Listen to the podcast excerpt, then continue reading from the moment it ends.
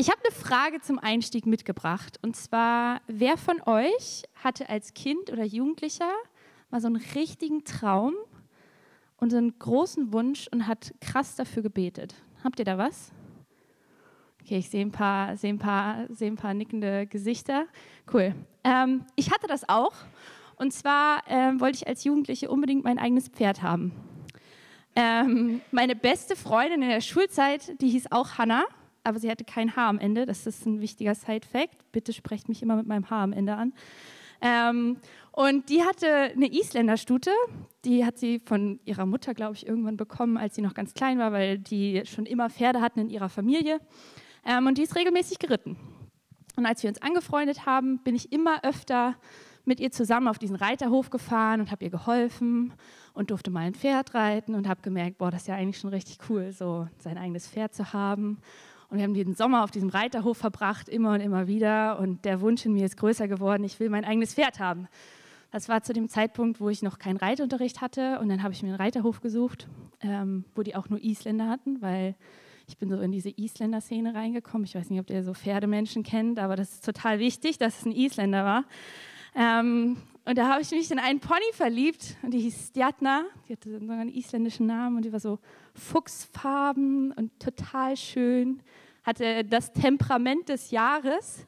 Ähm, war nicht so einfach zu reiten. Ich bin öfter von ihr runtergefallen. Und trotzdem habe ich gedacht, das ist, das ist mein Pferd. Das ist das Pony, das ich haben möchte. Ähm, und ich habe auch kein Problem darin gesehen, ein eigenes Pony zu haben, weil A, ich bin auf dem Bauernhof groß geworden. Was ist jetzt ein Pferd oder ein Tier mehr oder weniger? Macht auch irgendwie keinen Unterschied. Zumindest in meinem, meinem 13-jährigen Ich-Kopf nicht. Ähm, und B, ich war mir sehr sicher, Reiten ist meine nächste große Leidenschaft. Ich werde nichts jemals wieder so gerne machen wollen wie Reiten. Ähm, und dann habe ich angefangen, meine Eltern zu nerven und immer zu fragen, Mama, ich möchte dieses Pony haben, Papa, bitte, bitte, bitte. Und ich habe dafür gebetet, weil ich gedacht habe, ha, wenn ich meine Eltern nicht überzeugen kann, Gott kann das. und ich bin richtig in Fürbitte gegangen. Ich habe regelmäßig für dieses, für dieses Pony gebetet. Ähm, und jetzt fragen sich vielleicht einige von euch, die mich schon länger kennen, Hannah kann reiten. Hannah hat ein eigenes Pferd. Nein, Hannah kann weder noch reiten heute, noch hat sie ein eigenes Pferd. Und ähm, Stjatner wurde an jemand anders verkauft. Das hat mir das, mein kleines Herz gebrochen damals. Ähm, und irgendwann hatte ich keine Lust mehr auf Reiten, glaube ich, weil wenn ich ganz ehrlich bin, kann ich mich nicht mehr erinnern, warum ich aufgehört habe zu reiten. Und ich vergesse regelmäßig, dass das mal ein Teil meines Lebens war. ähm, Genau, aber das war ganz schön krass für mich, als ähm, damals dieses Gebet ähm, nicht erhört wurde. Und ich glaube, wenn ich mich heute auf ein Pferd setze, würde ich wahrscheinlich runterfallen, mir den Arm brechen oder so. Auf jeden Fall ähm, keine gute Figur machen. So, warum erzähle ich euch das? Ähm, Lotte hat es gerade schon gesagt, wir haben heute den letzten Sonntag in unserer Gebetsserie. Wir wollen über Fürbitte sprechen. Lotte hat vor ein paar Wochen damit angefangen, über das Vaterunser zu sprechen, überhaupt uns in Gebet mit reinzunehmen. Janik hat uns in kontemplatives Gebet mit reingenommen. Sei die Gurke. Wenn euch das jetzt nicht sagt, hört euch diese Predigt an. Einfach in Gottes Gegenwart ruhen und sein. Jojo hat mit uns über Klage gesprochen, über das, was uns schmerzt und bewegt und dass wir das Gott genauso geben dürfen wie Lobpreis. Und Edwin hat uns einen Fahrplan gegeben, wie wir Gottes Stimme in unserem Leben besser hören können und an den Punkt kommen, wo wir, wo wir das regelmäßig machen. Und ich darf noch was über Fürbitte heute erzählen. Bitte denkt nicht, dass das alles ist, was man zu Gebet sagen kann. Ich glaube, wir hätten das ganze Jahr eine Serie zu Gebet machen können und genug Themen gehabt. Das sind die. Ähm, und dieses Gebet für dieses Pony war meine erste richtige Erfahrung mit Fürbitte, wo ich gemerkt habe, okay, ich bin regelmäßig vor Gott eingestanden und habe dafür gebetet und ich habe etwas dafür getan, ähm, das zu kriegen. Und heute kann ich mit ganz viel Frieden in meinem Herzen sagen, preis den Herrn, dass ich kein Pferd habe, weil wie hätte ich mit Pferd nach Berlin umziehen sollen, weiß ich nicht. Ich glaube, meine Mutter hätte das nicht so cool gefunden. Ähm, und ich weiß nicht, was das für Auswirkungen auf mein Leben hätte, aber ich bin wirklich dankbar, dass ich das, dass ich das nicht habe. Genau, und bevor ich jetzt richtig einsteige ins Thema, möchte ich einfach ganz kurz beten.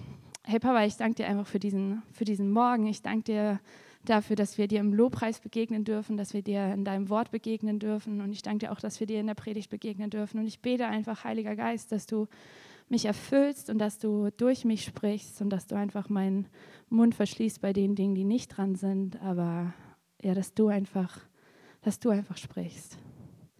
Amen. Was ist eure Erfahrung mit Fürbitte? Das ist eine Frage, die ich mir, gest mir gestellt habe, als ich diese Predigt angefangen habe zu schreiben, weil ich glaube, dass Fürbitte für uns alle ganz unterschiedlich aussehen kann.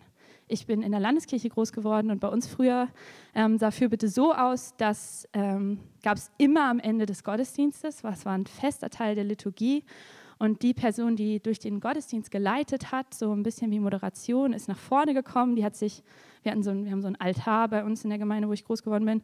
Die hat sich da vorgestellt und hat immer auf den Altar geguckt. Nicht, weil ähm, sie euch nicht angucken wollte oder die Gemeinde, sondern weil man sich auf den gekreuzigten Jesus ausgerichtet hat. Es steht immer ein Jesus auf dem Altar und darauf wurde sich ausgerichtet. Und die ganze Gemeinde hat sich erhoben und dann haben wir zusammen Fürbitte gehalten und wir haben gebetet für die Menschen in unserer Kirche, wir haben gebetet für die Menschen in unserem Dorf, für die Menschen in unserem Land, für die Menschen auf dieser Welt.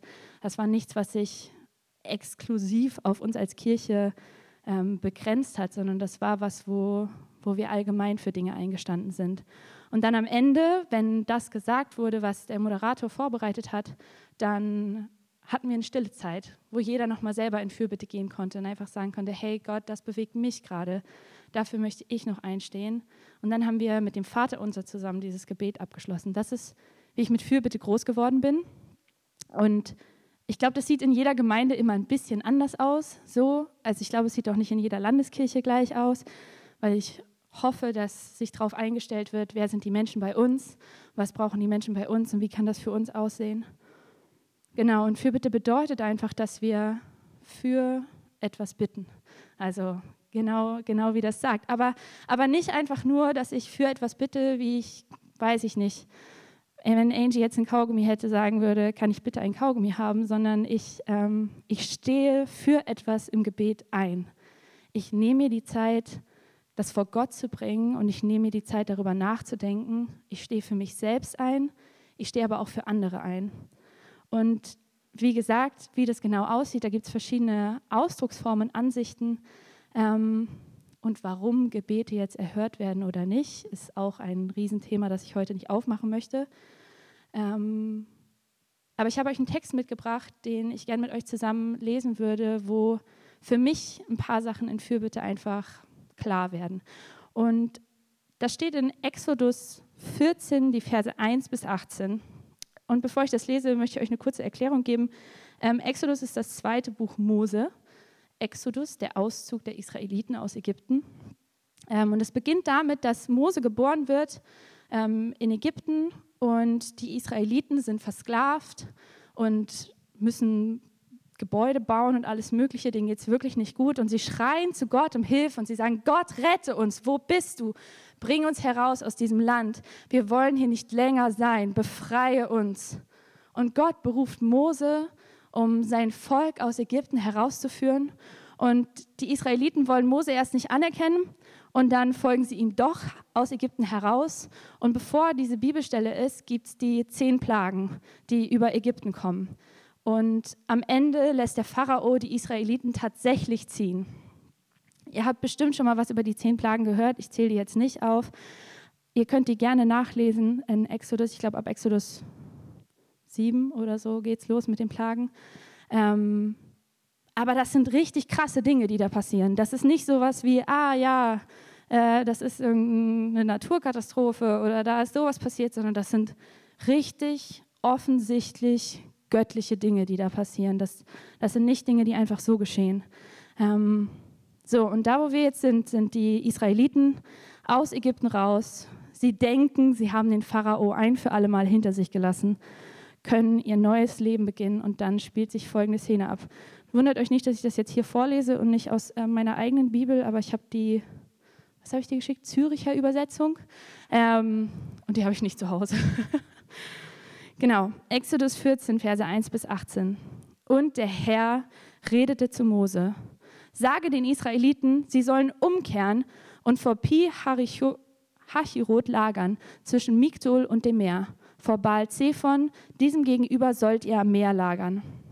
Der Pharao aber wird von den Israeliten denken, sie irren im Land umher, die Wüste hat sie eingeschlossen. Und ich werde das Herz des Pharao verhärten und er wird ihnen nachjagen. Dann will ich am Pharao und an seinem ganzen Heer meine Herrlichkeit zeigen und die Ägypter sollen erkennen, dass ich der Herr bin. Und sie machten es so.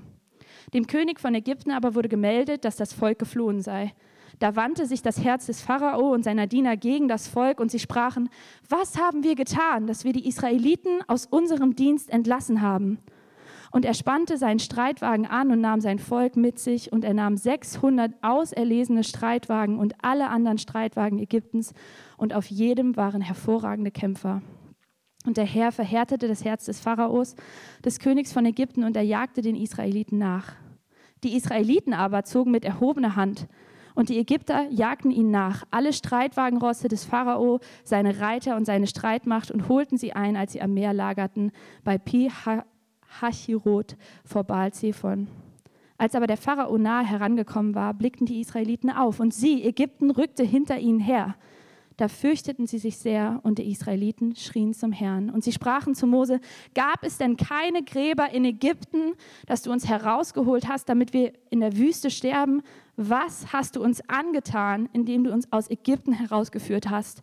Haben wir dir nicht schon genug äh, haben wir dir nicht schon in Ägypten gesagt, lass uns unsere Ruhe, wir wollen Ägypten dienen, denn es ist besser für uns, Ägypten zu dienen, als in der Wüste zu sterben. Mose aber sprach zum Volk, fürchtet euch nicht, bleibt stehen und seht, welche Hilfe der Herr euch heute erweisen wird. Denn, der, denn wie ihr die Ägypter heute gesehen habt, werdet ihr sie niemals wiedersehen. Und der Herr wird für euch kämpfen, ihr aber sollt euch still verhalten. Und der Herr sprach zu Mose, was schreist du zu mir? Sag den Israeliten, sie sollen aufbrechen. Du aber hebe deinen Stab empor und strecke deine Hand aus über das Meer und spalte es, und auf trockenem Boden werden die Israeliten mitten in das Meer hineingehen können. Ich aber, ich werde das Herz der Ägypter verhärten, sodass sie hinter ihnen herkommen, und ich werde meine Herrlichkeit zeigen am Pharao und an seiner ganzen Streitmacht, an seinen Streitwagen und seinen Reitern. Und die Ägypter sollen erkennen, dass ich der Herr bin, wenn ich meine Herrlichkeit zeige am Pharao, an seinen Streitwagen und seinen Reitern. So, das ist ganz schön viel Text. Ich habe wirklich lange überlegt, ob ich euch das alles vorlese oder ob ich nur einen kleinen, kleinen Auszug daraus nehme. Aber mir war es wichtig, dass, dass ihr das ganze, das ganze Bild seht von diesem Moment, wo die Ägypter, äh, die Israeliten merken, die Ägypter ziehen hinter uns her. Sie fangen an, zum Herrn zu schreien. Und bevor ich richtig in das Thema einsteige, möchte ich ganz kurz eine Sache vorwegschieben. Ähm, und zwar, ich weiß nicht, wie es euch geht, wenn ihr diesen Text lest, aber die erste Frage, die ich mir immer stelle, ist, warum hat Gott das Herz des Pharao verhärtet? Warum? Habe ich nicht verstanden. Ähm, bis wir in der Uni mal darüber diskutiert haben, in Tiefe. Und ich habe eine kleine Antwort für mich gefunden und ich dachte, ich gebe euch die einfach mit, damit ihr jetzt nicht an dieser Frage nachdenkt, ähm, sondern damit wir weiter in dem Thema kommen. Und zwar, ähm, das steht auch vorher in den Plagen schon, dass, dass Gott das Herz des Pharao verhärtet. Und was hier wichtig ist zu wissen, ist, dass ähm, der Pharao in Ägypten gesagt hat, ich bin Gott. Ich bin auf gleicher Stufe wie Gott. Ich bin kein Mensch mehr, sondern, sondern ich bin Gott. Und was Gott hier an dieser Stelle tut, ist seine Macht über Menschen ausüben, ähm, sein Herz verstocken, verhärten, je nachdem, welches, welches Wort ihr hier nehmt, ähm, nachdem besagter Mensch, der Pharao, deklariert hat, ich bin Gott. Ich bin das gleiche wie Gott. Ähm, und das ist nicht jetzt eine Petty-Machtdemonstration, so, haha, du bist überhaupt nicht Gott, sondern es geht, es geht wirklich darum zu sagen, ey, Mensch ist Mensch und Gott ist Gott und Gott hat hat Macht über den Menschen. Und das ist das, was er hier am Pharao zeigt. So, der Pharao ist kein Gott, weil wenn der Pharao Gott wäre, dann hätte ich keine, ich Gott hätte keine Macht über, über den Pharao. Ähm, und das ist was, was nicht nur dazu dient, das Herz des Pharao zu verändern, verändern, damit dieser erkennt, ich bin Mensch, ich bin überhaupt nicht Gott, sondern auch um das Herz der Ägypter zu verändern und zu sagen, ey, da ist ein Gott und der hat Macht über unseren Gott, über unseren Pharao aber das ist eigentlich der einzig wahre Gott. Also da ein bisschen diese Spanne aufzumachen, Mensch sein, Gott sein. Das war mir nur wichtig, am Anfang einmal kurz zu sagen. Ähm, was sagt der Text aber zum Thema Fürbitte? Das ist auch nicht so offensichtlich. Ähm, die Israeliten wurden von Gott aus Ägypten herausgeführt und lagern kurz vor dem Meer. Die Ägypter lassen sie ziehen, jagen ihnen doch hinterher. Die Israeliten fürchten sich vor den Ägyptern, was auch verständlich ist, finde ich, wenn man liest, wie krass die Armee von dem Pharao war, die da hinter denen hergekommen ist. Ähm, aber anstatt darauf zu vertrauen, was Gott schon getan hat, wieder diese zehn Plagen, die wir gesehen haben, offensichtlich göttliche Dinge, die da passiert sind, ein Gott, der sie herausgeführt hat, ähm, fangen sie an, zu Mose zu sagen, wie konntest du nur uns hier herausführen? Ich finde das richtig krass. Ne? Also das, die sagen ja nicht, ach ja, äh, irgendwie ist das jetzt ganz schön doof hier und vielleicht war das Leben als Sklave doch besser, sondern sie sagen ja, wir wollen Ägypten dienen. Wir haben dir in Ägypten schon gesagt, du sollst uns nicht hier rausführen. Lieber werden wir in Ägypten sterben als hier in der Wüste. Und das sagen sie nicht mal zu Gott, sondern das sagen sie zu Mose. also sie klagen Mose und sagen, warum hast du uns herausgeführt? Da frage ich mich, warum seid ihr hinterhergelaufen? Nicht, warum hast du uns herausgeführt? Ähm, und ja, wir haben das von Jojo gehört, Klagen ist ein wichtiger Teil und es war ein Teil der Kultur, aber ich finde, das ist nicht, das ist nicht einfach nur Klage in dem Moment, weil sie nicht sagen, Gott, warum beschützt du uns nicht? Oder Gott, wir haben Angst, wo bist du? Wir sehen dich nicht. Ähm, sondern sie nehmen eigentlich alles zurück, was sie vorher schon gesagt haben. Alles, womit es anfängt, so dass sie, dass sie rausziehen wollen. Und Mose geht zu denen hin und sagt, ja, ja, bleibt mal ganz locker, bleibt stehen und seht, was der Herr für euch tun wird.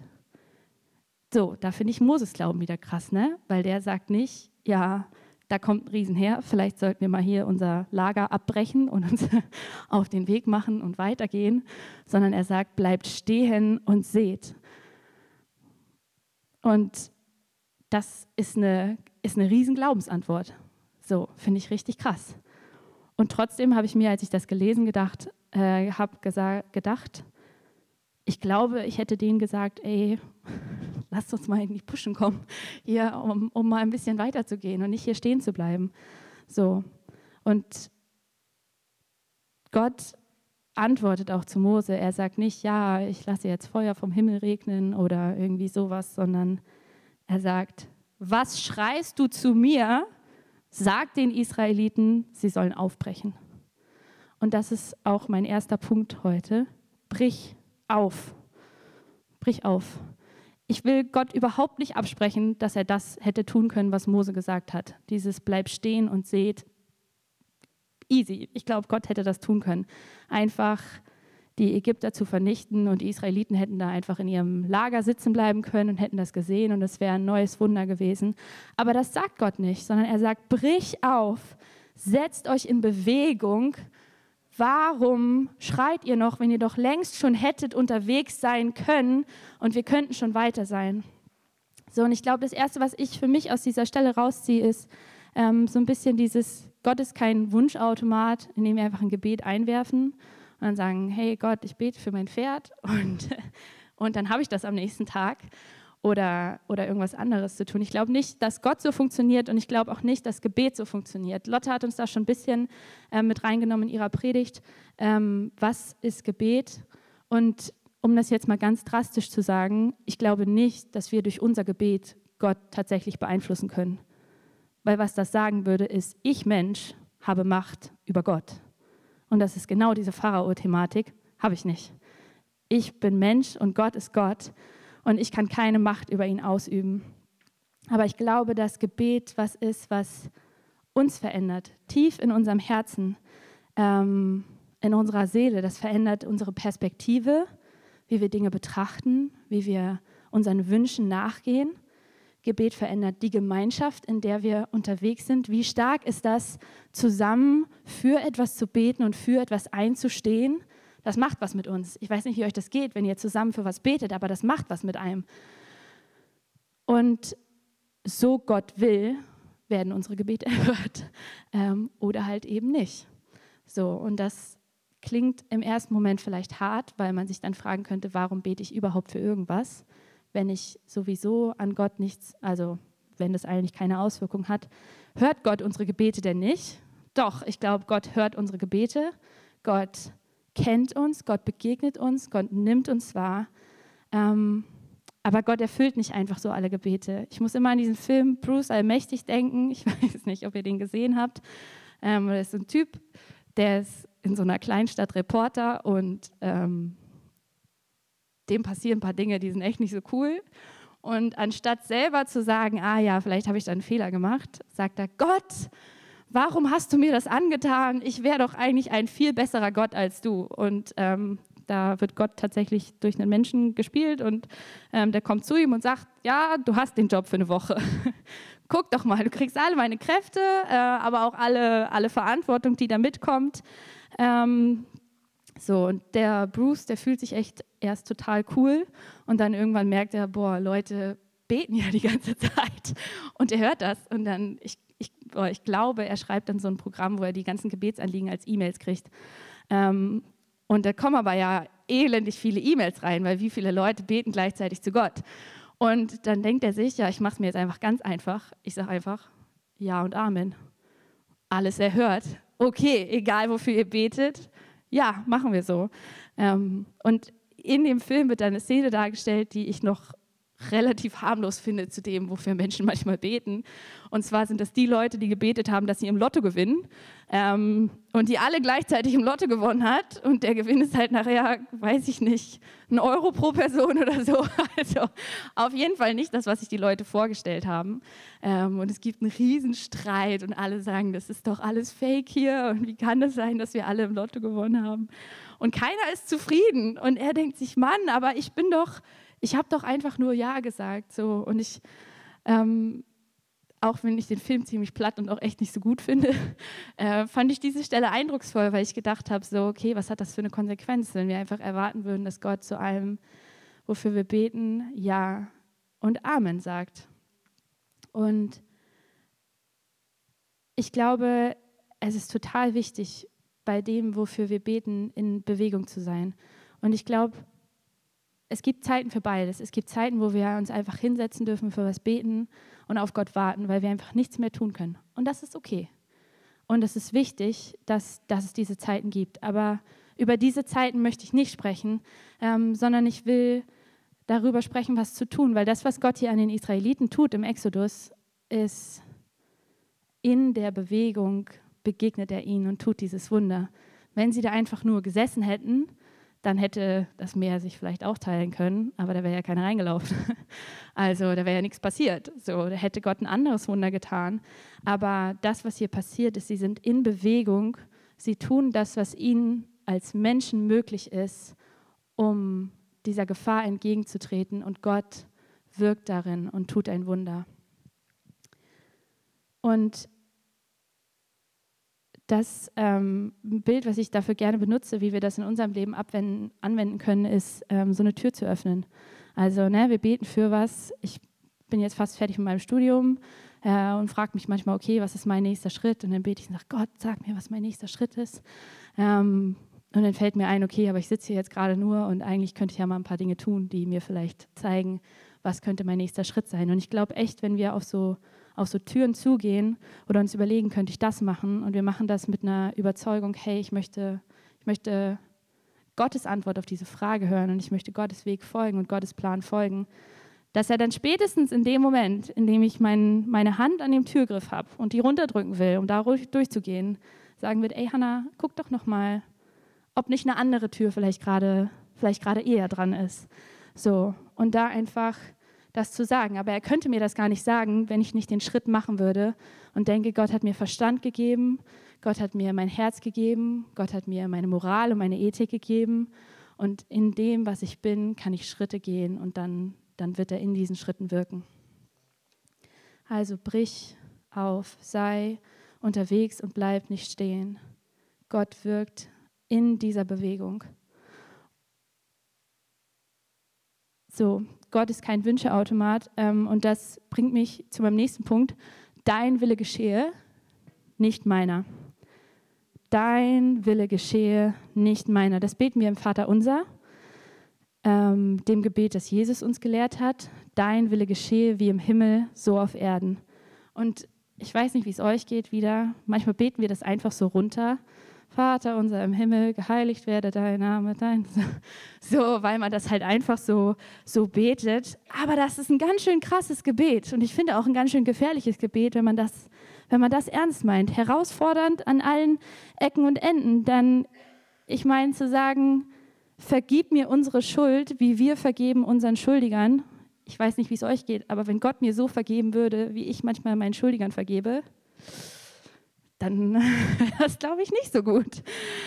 Ähm, so, und ne, dann das nächste, gib uns heute unser tägliches Brot, nicht gestern, nicht morgen, gib uns nicht heute das Brot für die nächsten zehn Jahre, so, sondern heute das, was ich heute brauche, heute für heute und dann dieses Dein Wille geschehe, wie im Himmel, so auf Erden. Und ich finde, das ist so ein so ein Moment, wo wir uns selbst einfach alles absprechen. Und ich will euch nicht davor vergraulen, dieses Gebet zu sprechen, weil ich glaube, das ist mega wichtig. Ähm, aber auch sagen, das, das sagt man nicht einfach nur so dahin.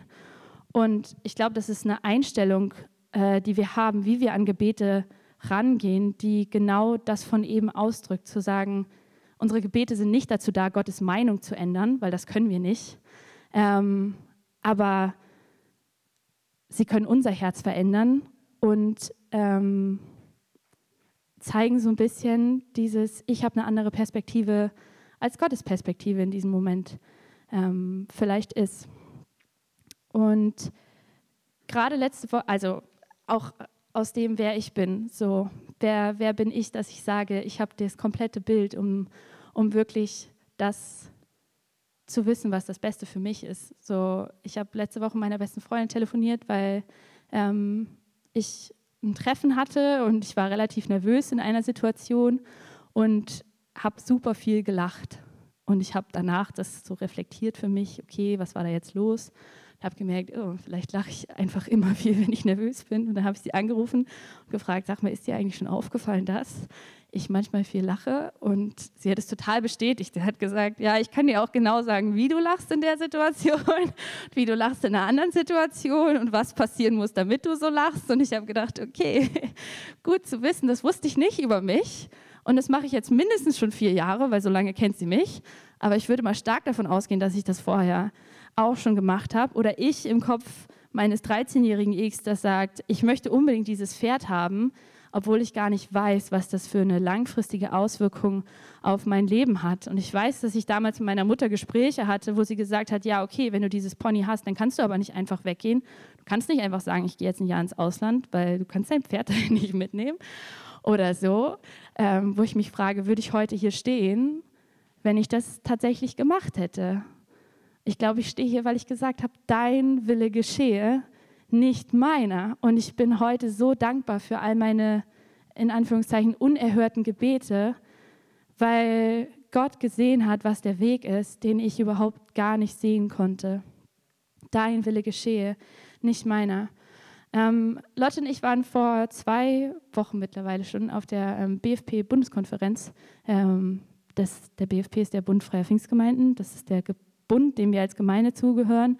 Und die haben immer einmal im Jahr so eine Konferenz, wo alle Pastoren und ein paar Leiter zusammenkommen und ähm, einfach sich treffen. Und das Thema war Miteinander dieses Jahr. Und da hat ein Pastor gebetet, äh, gepredigt, der heißt Jeffrey Rachmat.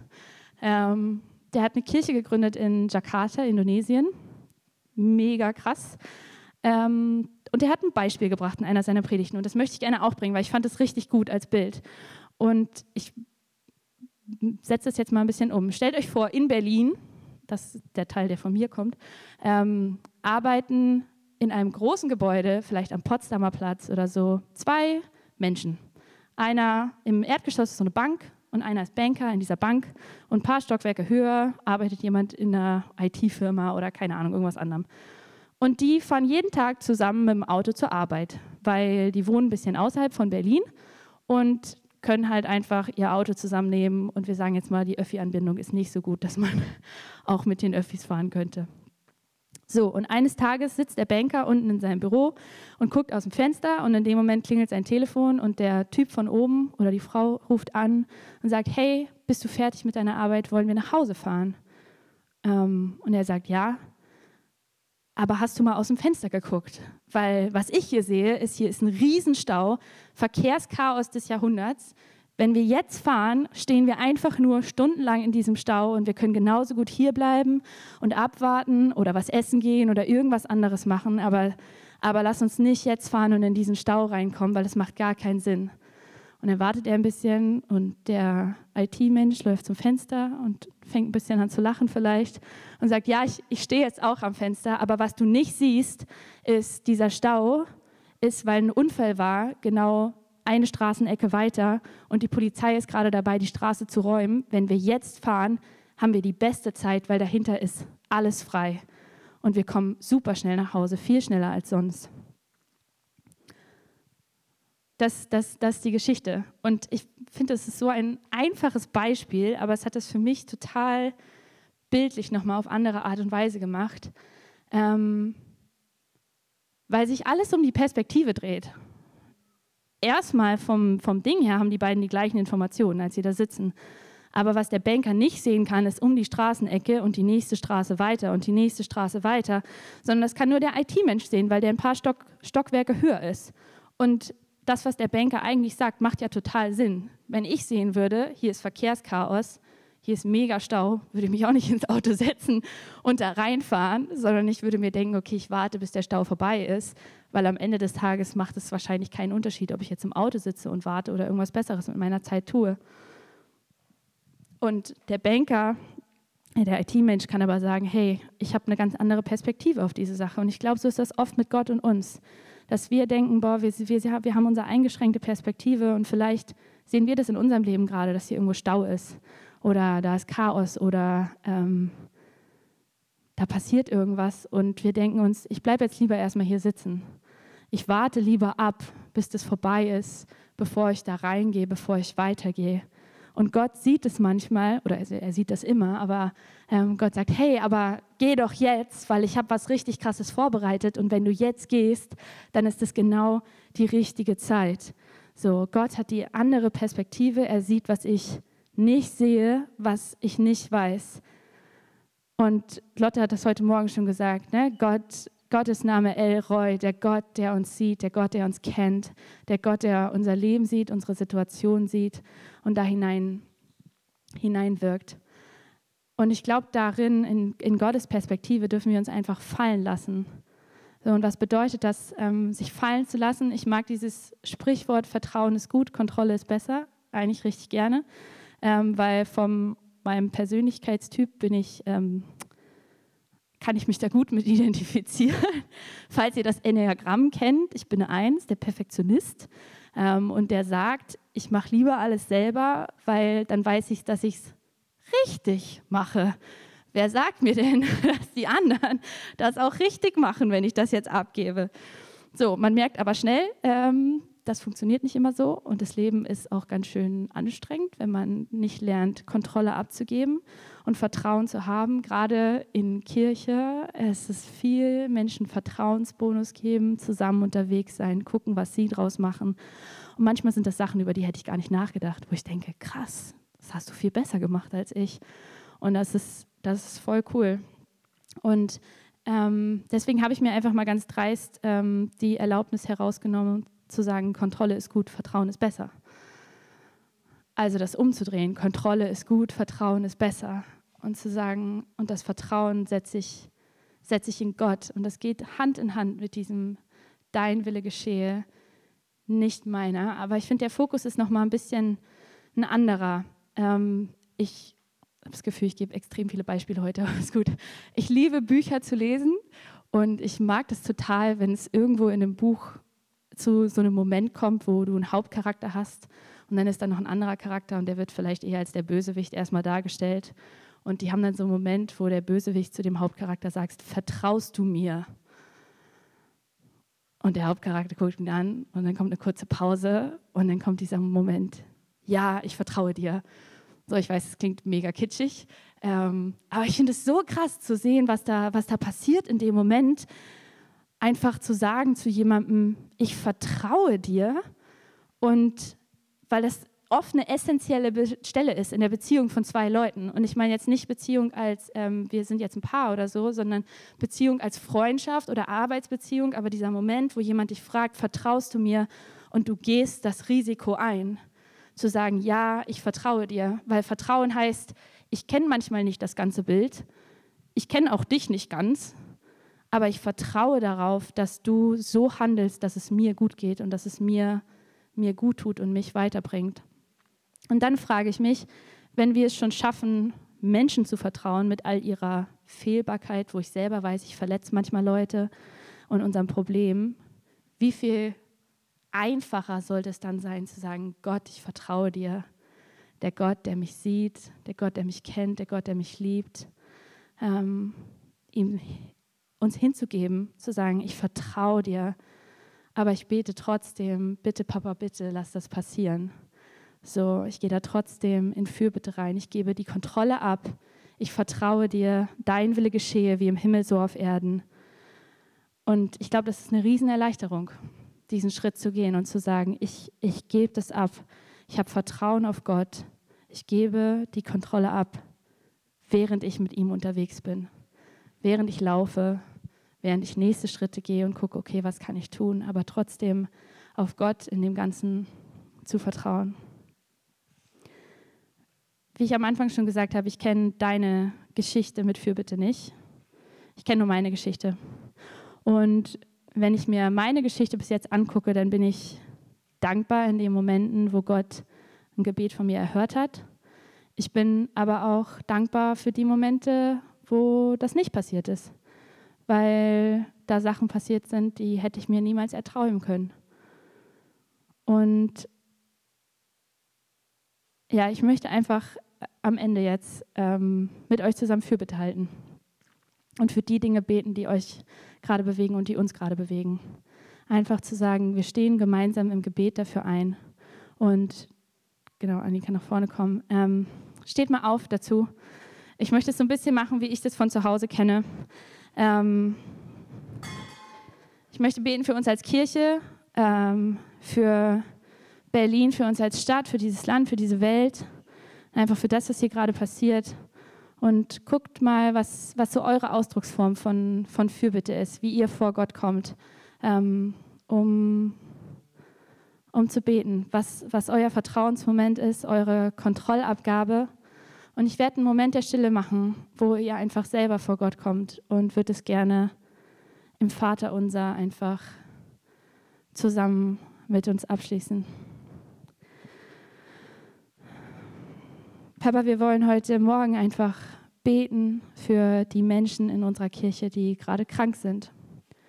Du weißt, ähm, wer womit leidet. Ich bete für Jojo und für ihren Bauch und einfach dafür, dass da endlich Durchbruch passiert. Ich bete für diejenigen von uns, die mit Süchten strugglen oder mit ähm, Depressionen, denen es einfach nicht gut geht. Und ich bete, dass, dass endlich Durchbruch passiert dass Menschen heil werden. Ich bete wirklich, dass Menschen Heilung erfahren.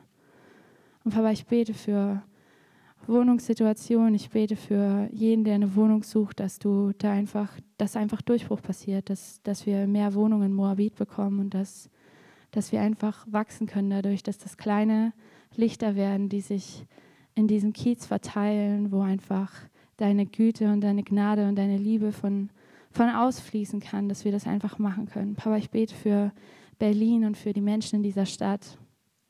Du kennst sie, du kennst jeden Einzelnen, du siehst sie und du kennst ihre Geschichte. Und es bricht mir so auf das Herz zu sehen, wie verletzt Menschen sind und was sie erlebt haben in ihrer Vergangenheit. Und ich bete auch hier einfach, dass da Heilung, Heilung passiert.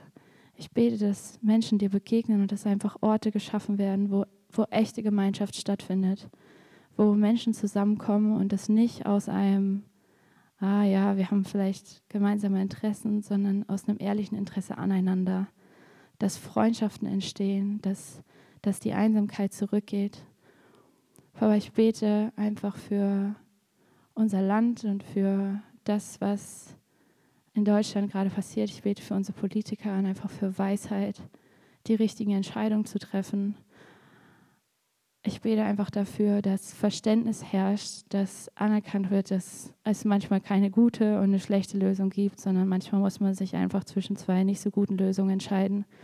Und ich bete einfach, dass trotzdem in dem ganzen Zusammenhalt herrscht, dass, dass Zusammenarbeit herrscht und dass die die Klüfte, die wir haben, nicht noch größer werden, sondern dass, dass, dass einfach Meinungen und Menschen wieder weiter zusammenkommen und tatsächlich Spannung ausgehalten wird in, in Dingen und nicht, ja, einfach nicht, dass als schwarz-weiß gesehen wird. Und Papa, ich bete für diese Welt, ich bete für die Situation in der Ukraine. Ich bete einfach wirklich, dass da Frieden reinkommt, dass Lösungen gefunden werden, dass du, dass du einfach wirkst in den Menschen. Ich bete so sehr, dass dass einfach dieser Krieg aufhört, dass da, dass da Frieden einkehrt. Und ich kann mir nicht vorstellen, wie das passieren kann, aber ich weiß, dass du das tun kannst. Und ich möchte das einfach hinlegen, ich möchte das abgeben. Und Papa, es gibt in so vielen Ländern dieser Welt Krieg, wo ich das nicht mal weiß, weil ich nicht darüber informiert bin und mein Blick zu klein ist. Und ich möchte das trotzdem hinlegen, dass einfach, dass einfach Frieden in diese Welt wieder reinkommt, dass Frieden kommt und dass das, was gerade an Problemen da ist, dass, dass wir einfach lernen, damit umzugehen und dass wir lernen, in dir zu ruhen und diese existenziellen Sorgen, die uns gerade bewegen und die in unseren, unseren Herzen und unseren Köpfen rumschwimmen, dass wir uns ein bisschen davon distanzieren können, dass wir die wahrnehmen, aber dass das nicht die Dinge sind, die unser Leben bestimmen und unser Leben leiten. Und Papa, du kennst uns alle und ich, und ich möchte jetzt einfach einen Moment der Stille lassen, wo wir vor dich kommen können und dir das, was wir bei dir ablegen wollen, das, was uns in unserem Herzen gerade noch bewegt, vor dich bringen können.